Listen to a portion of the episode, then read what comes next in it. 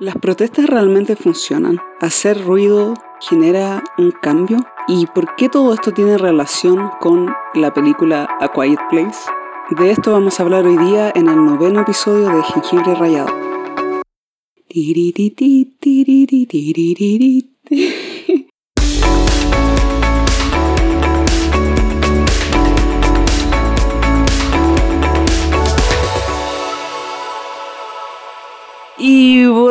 A un nuevo episodio de Jengibre Rayado, el podcast. Quien les habla es Pamela Calabrano. ¿Cómo están todos? Gracias a ti, sí, a ti persona oyente que me estás escuchando. Gracias por tomarte el tiempo de escuchar.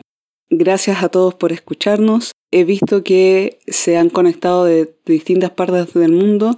El otro día revisé la estadística y había gente de Francia. No sé quién podría estar escuchando en Francia. Y en realidad había muchos otros países que no son de habla hispana. Y me dio curiosidad ya que el podcast es un podcast en español y chileno. Así que me llamó la atención. Pero muchas gracias por escucharnos. Bueno, yo soy Pamela, como ya les dije. Bueno, si se han fijado, Annie no se ha presentado porque Annie no se encuentra hoy día por motivos de la vida y cosas por el estilo.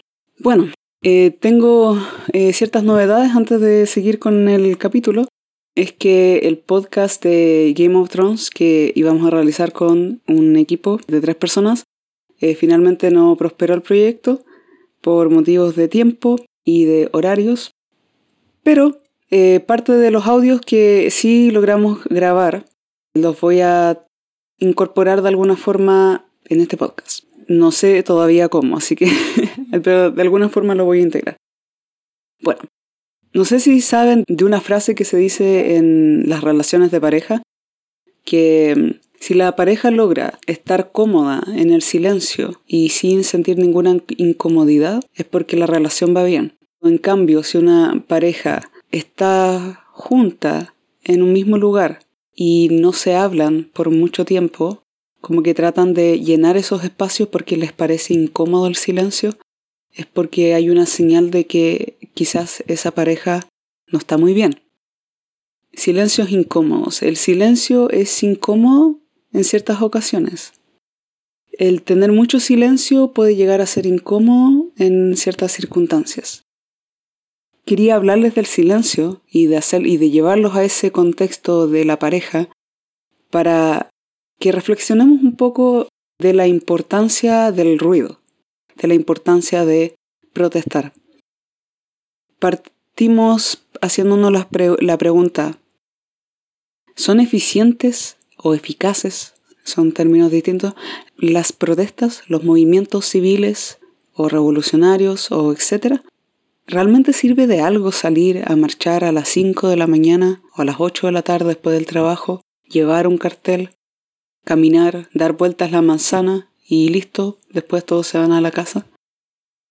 Esto a raíz de lo que ocurrió el, Día Internacional de la Mujer, con esta marcha multitudinaria que hubo alrededor del mundo, pero también en Chile, que es el país donde, de donde yo les hablo. En Santiago fue una reunión multitudinaria la que, la que hubo. También acá en Concepción, de donde yo soy, la convocatoria fue aún mayor la de este año que la que hubo el año pasado. Por lo tanto, ha habido un aumento en cuanto a este tipo de manifestaciones civiles de querer decirle al mundo yo estoy apoyando esta causa, yo estoy diciendo esto, yo estoy gritando sobre este tema, yo estoy generando algún ruido. Entonces, para responder a la pregunta, estuve haciendo ciertos estudios y básicamente la respuesta es sí, sí son eficaces. Ahora, ¿por qué? Se hizo un estudio interesante en la Universidad de Pensilvania por parte de Daniel Q. Gillion, que escribió un libro que se llama El poder político de la protesta, en el cual él analiza protestas que existieron en Estados Unidos desde 1960 hasta 1990.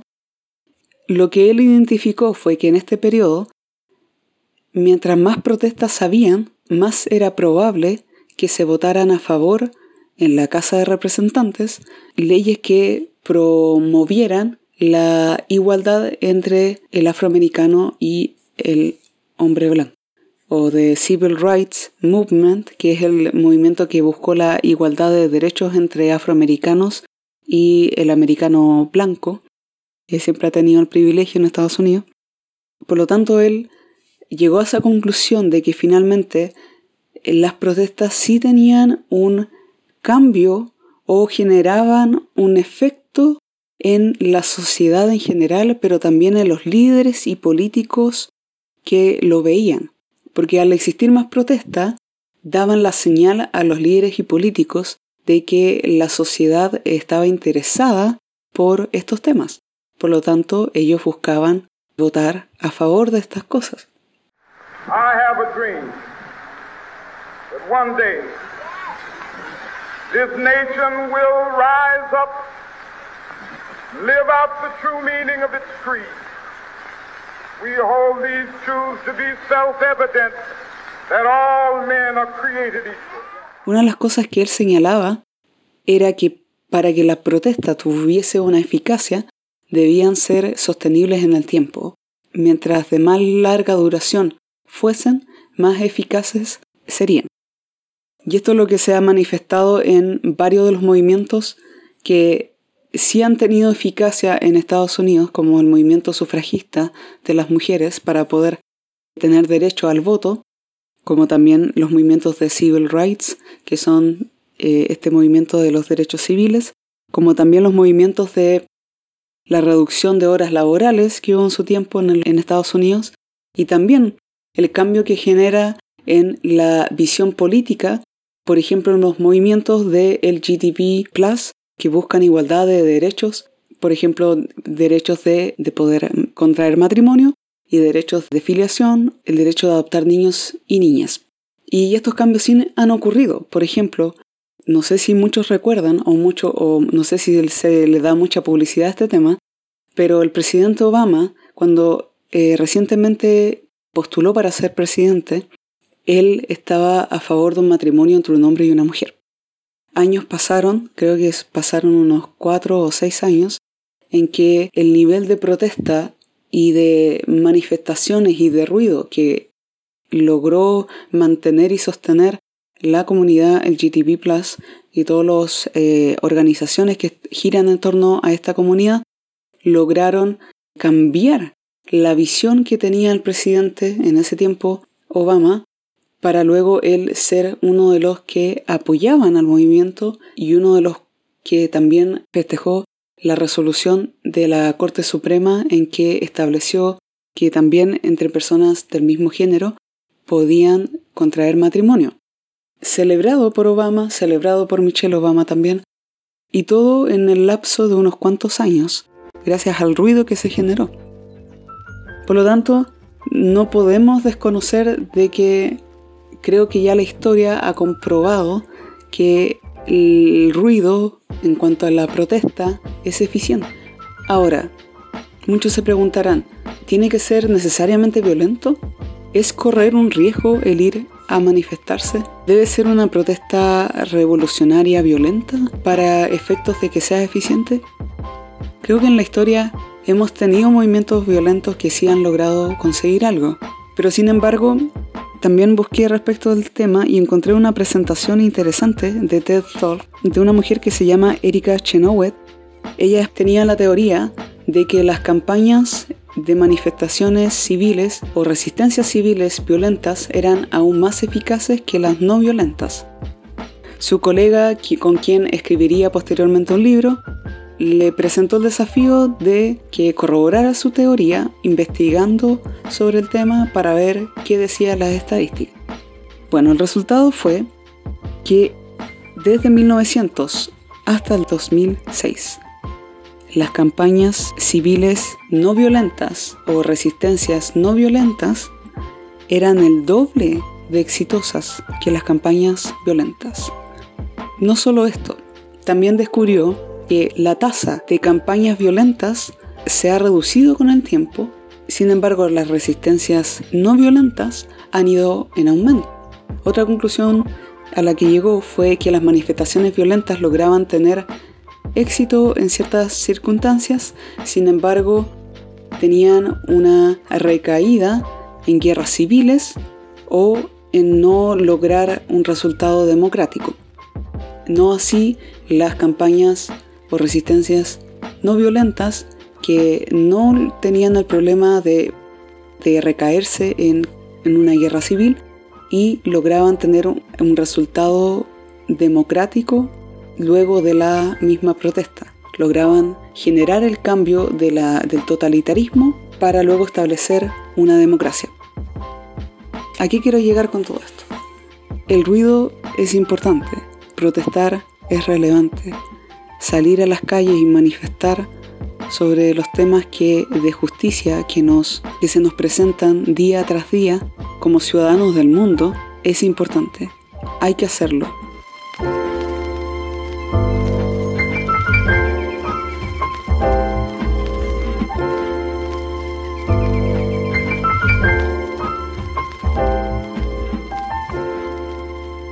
Una de las películas que más me impactó el año pasado eh, fue A Quiet Place, eh, dirigida por John Krasinski.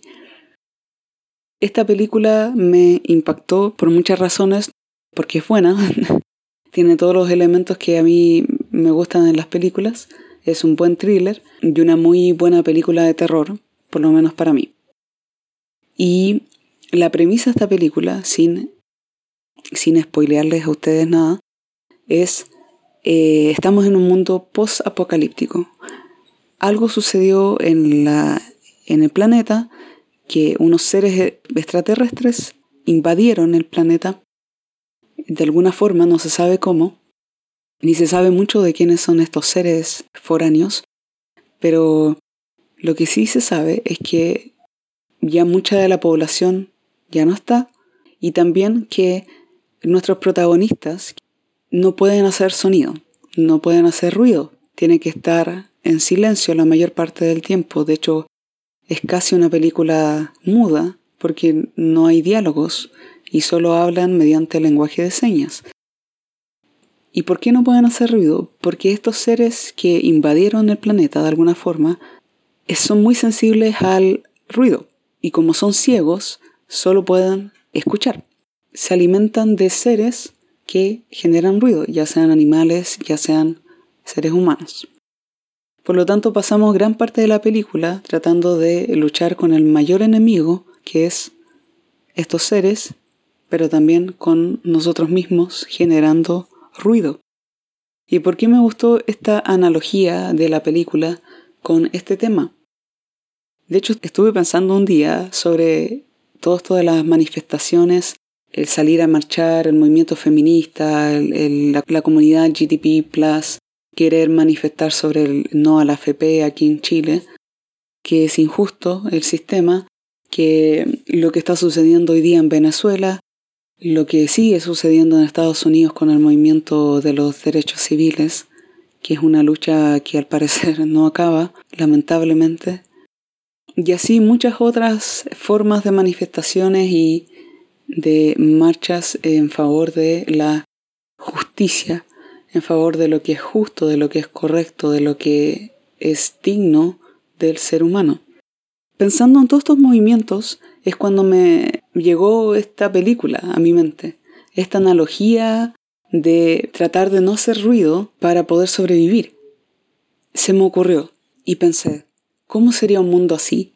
¿Cómo sería si hoy día se nos prohibiese el no generar ruido, el no hacer protesta, el no manifestarnos, el no expresar una opinión, porque otro sector de la población nos dice, cállense, no tienen derecho a hablar, no pataleen tanto, no hagan tanto ruido, ¿por qué salen a marchar? ¿Por qué rayan las paredes? ¿Por qué pintan los murales? ¿Por qué hacen esto? ¿Por qué hacen esto otro? Y entiendo que cada persona tiene formas de manifestarse distintas porque somos personas distintas. Como lo que sucede mucho en el movimiento feminista y que probablemente lo use mucho como ejemplo, pero en el movimiento feminista hay sectores de este movimiento que son quizás más radicales, podría decir alguna persona. Por ejemplo, estas mujeres que muestran los, pechos, eh, que muestran eh, sangre como para manifestar eh, la menstruación que experimentamos todas las mujeres eh, que no tienen menopausia o algún otro problema físico. por lo tanto es algo natural de la mujer, pero lo muestran en una manifestación y eso impacta y eso choca incluso hasta otras mismas mujeres. Marchas que son destructivas, que generan incomodidad, que generan un conflicto.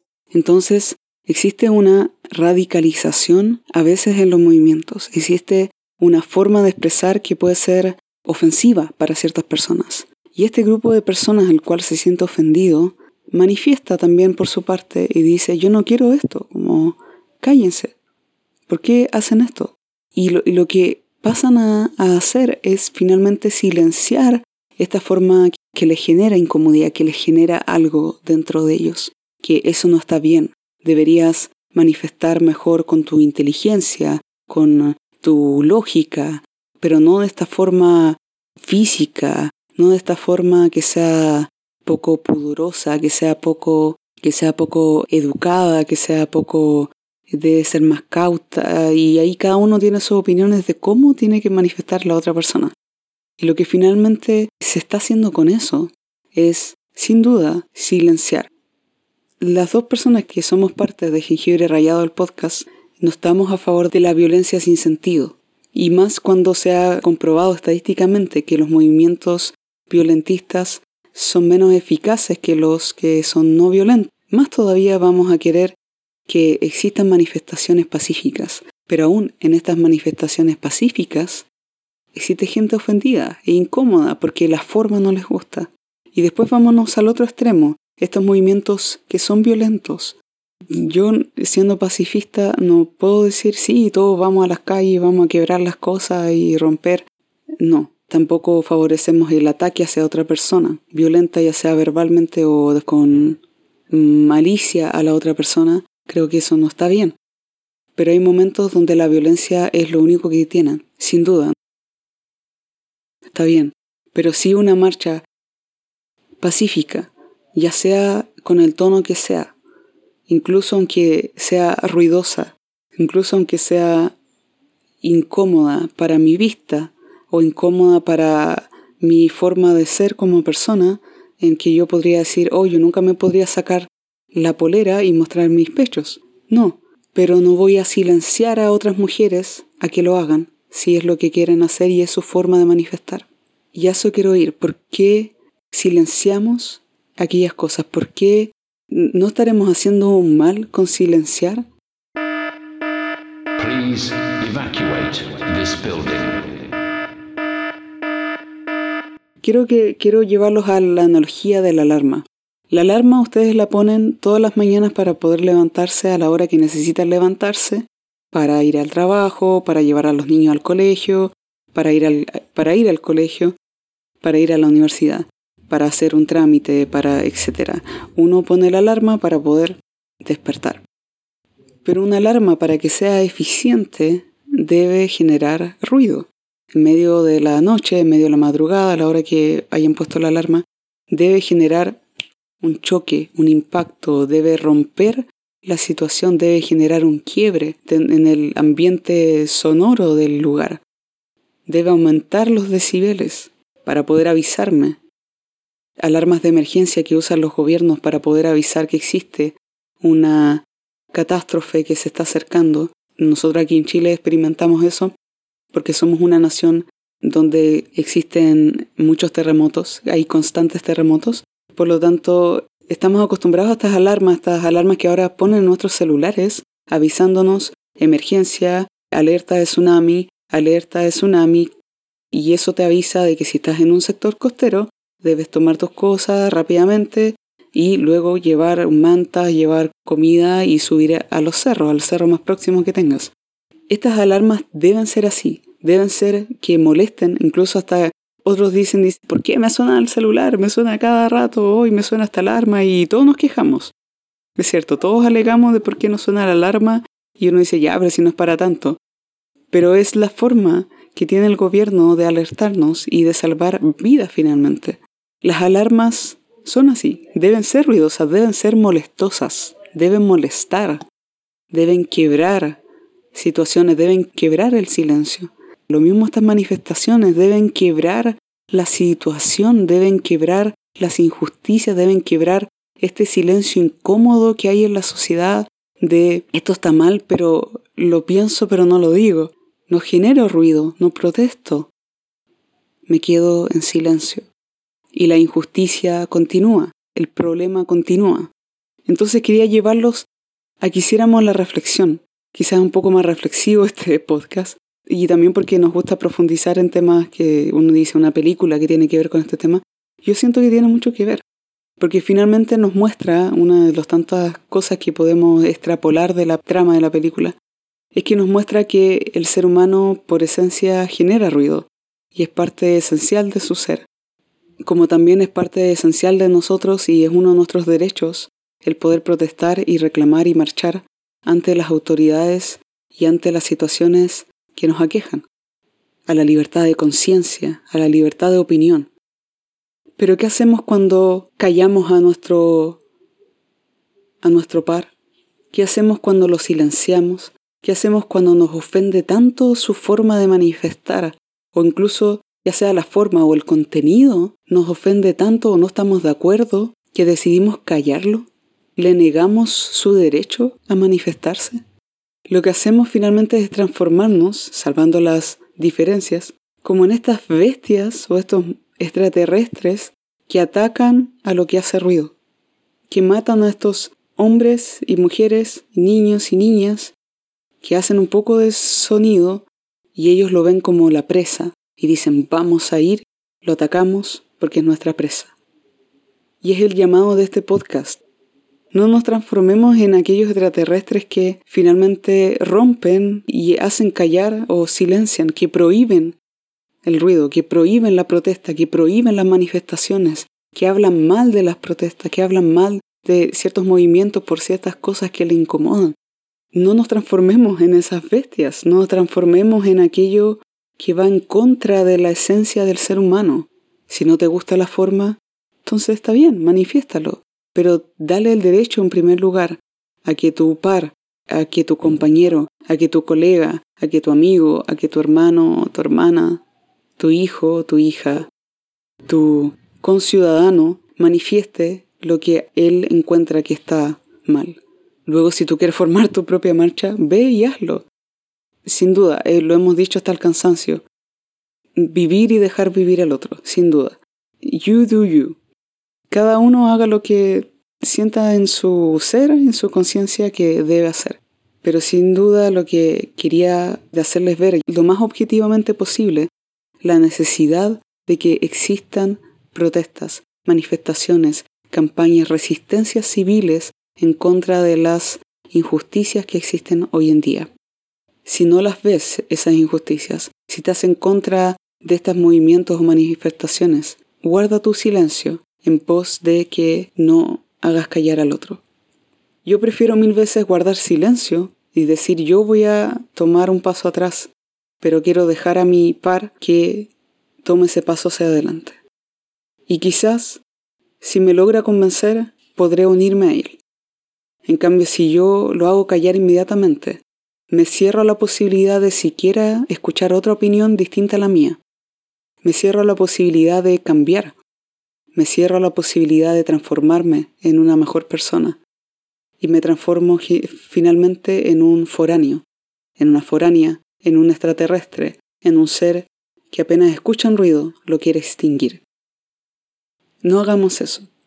No hagamos eso.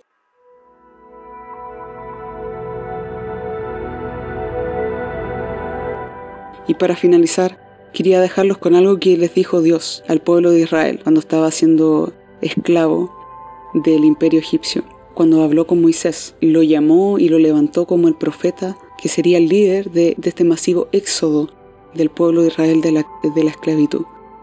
¿Y qué fue lo que le dijo? Le dijo, he escuchado el clamor de mi pueblo. Y para aquellos que sean ateos, para aquellos que no sean creyentes o que les eh, sea indiferente este versículo porque les da lo mismo lo que piensa Dios, al menos tomen el, sentido de, y a los que sean cristianos tómenlo también con el peso que significa. He escuchado el clamor de mi pueblo. Él respondió ante una queja, un clamor, un ruido. Para mí, yo que soy creyente, el Dios soberano de todas las cosas, escuchó desde los cielos y dijo, he escuchado, he escuchado. O sea, qué privilegio nos ha entregado Dios como creación de poder hacer ruido, de poder decir cosas, de poder manifestar. Como dijo Jesús más adelante, bienaventurados los que tienen hambre y sed de justicia. El privilegio que nos dio Él como creador de todas las cosas, de, a nosotros darnos esa capacidad de poder patalear, de esa posibilidad de poder quejarnos, posibilidad de decir esto no está bien y yo voy a decir algo al respecto. Para que luego Él diga, he escuchado tu clamor, he escuchado tu pesar. También me hago este casi como mea culpa como cristiana y como parte de la iglesia cristiana, que muchas veces somos uno de los que estamos en contra de muchos movimientos, que somos uno de los que levantamos la voz y hacemos callar y extinguimos a estos movimientos. Los extinguimos. Porque no es la forma, porque no, es, no, no habla del mensaje correcto según nosotros, o algo así que permitamos que Dios pueda escuchar el clamor de la gente, que podamos permitir que, que Dios que está en el cielo, sentado en su trono, pueda escuchar el clamor de generaciones que buscan hacer el bien, que buscan generar cambios que sean positivos para nuestros pueblos. Tómelo o déjelo. Busquemos la justicia, seamos bondadosos, seamos generosos, seamos misericordiosos busquemos hacer el bien y sobre todo, sí, tú creyente, tú cristiano, también.